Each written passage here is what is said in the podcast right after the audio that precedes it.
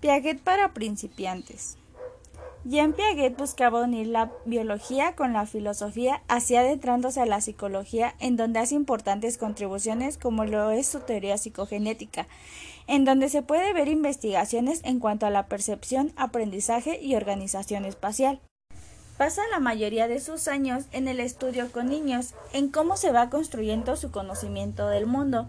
Intenta explicar la inteligencia dándose cuenta que es previa al lenguaje a raíz de tener a sus hijas y observarlas. Nos habla de la inteligencia lógica no es adquirida en bloques, sino por una serie de estadios sucesivos. Estudia el desarrollo de las estructuras del pensamiento infantil noción por noción. Para él, el aprendizaje es un proceso de construcción, nos habla de que para comprender es necesario crear. Expresa la psicología genética a través de tres métodos. Estructural, en donde intenta reconstruir la investigación del sistema cognitivo para sistematizar etapas a través de cómo van evolucionando y del interrogatorio dirigido, el método clínico. En su análisis estructural explica que los sistemas de los comportamientos infantiles se pueden explicar mediante el modelo lógico-matemático. En su método psicogenético intenta explicar cómo el sujeto elabora normas que le permiten comprender la realidad. Menciona que las estructuras deben ser comprendidas en su génesis. A su vez, la génesis tiene sentido respecto de un estadio de estructuración anterior y posterior. Piaget funcional nos habla sobre el conocimiento y para que se puedan dar formas evolucionadas del conocimiento es necesaria la presencia de un sujeto activo que tienda a mejorar su comprensión del mundo.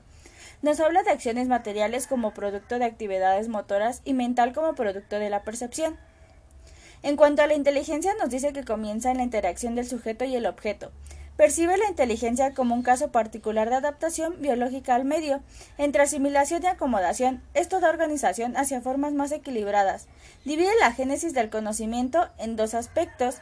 Estructuras invariables, donde están los mecanismos de adaptación, asociación y acomodación, y las estructuras variables que habla de sucesión sensoriomotriz, preoperatorio, operatorio, concreto y formal.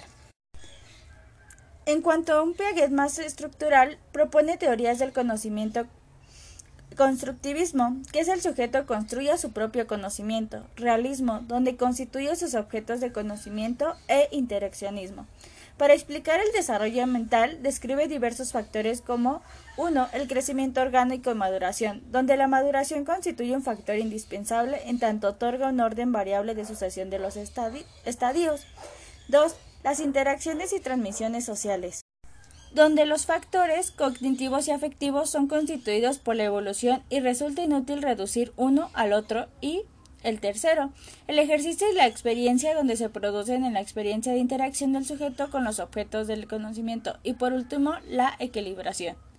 A pesar de que Jean Piaget contribuyó a muchas cosas, es recordado por sus aportaciones sobre los estadios, los estadios que los maneja con distintas formas de que dispone el sujeto para abordar los problemas. Cada estadio aparece definido por una estructura que se observa a través de la conducta, cada estructura es una forma particular de equilibrio y se sucede según una ley de evolución. Va a dividir estos estadios en referencia a la edad. 1. El estadio de inteligencia sensoromotriz que va de 0 a 2 años, donde hay un gran avance de desarrollo mental y el pensamiento se manifiesta en actos. Este se va a dar en tres. Fases 1. Reflejo, que son tendencias intuitivas de coordinación, sensoriales y motrices ajustados hereditariamente. 2. Hay una organización de percepciones y costumbres. Y 3. Se da la práctica o sensoromotriz, donde hay una manipulación de objetos, una acción va a ser repetida y generalizada a niveles situacionales. El segundo estadio va, es de la inteligencia representativa preoperatoria, que es de los 2 a 6 o 7 años. Aquí diversas conductas van a hacer posible que los niños reemplacen el pensamiento de un objeto por representación simbólica que va a hacer posible el lenguaje que se va a usar para reconstruir una acción pasada.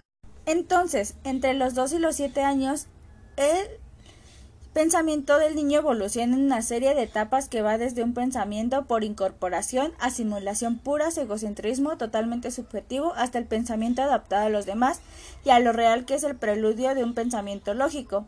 Hay una evolución del preoperatorio al operatorio, como podemos comparar las partes con el todo y no, no parte con parte. La esencia del pensamiento va a ser la acción. Y por último, el estadio de las operaciones concretas de 6 o 7 años o de 10 a 11 es cuando se puede operar con el pensamiento abstracto y se puede reemplazar acciones reales con las acciones virtuales. Estas operaciones van a ir desde las concretas hasta las formales.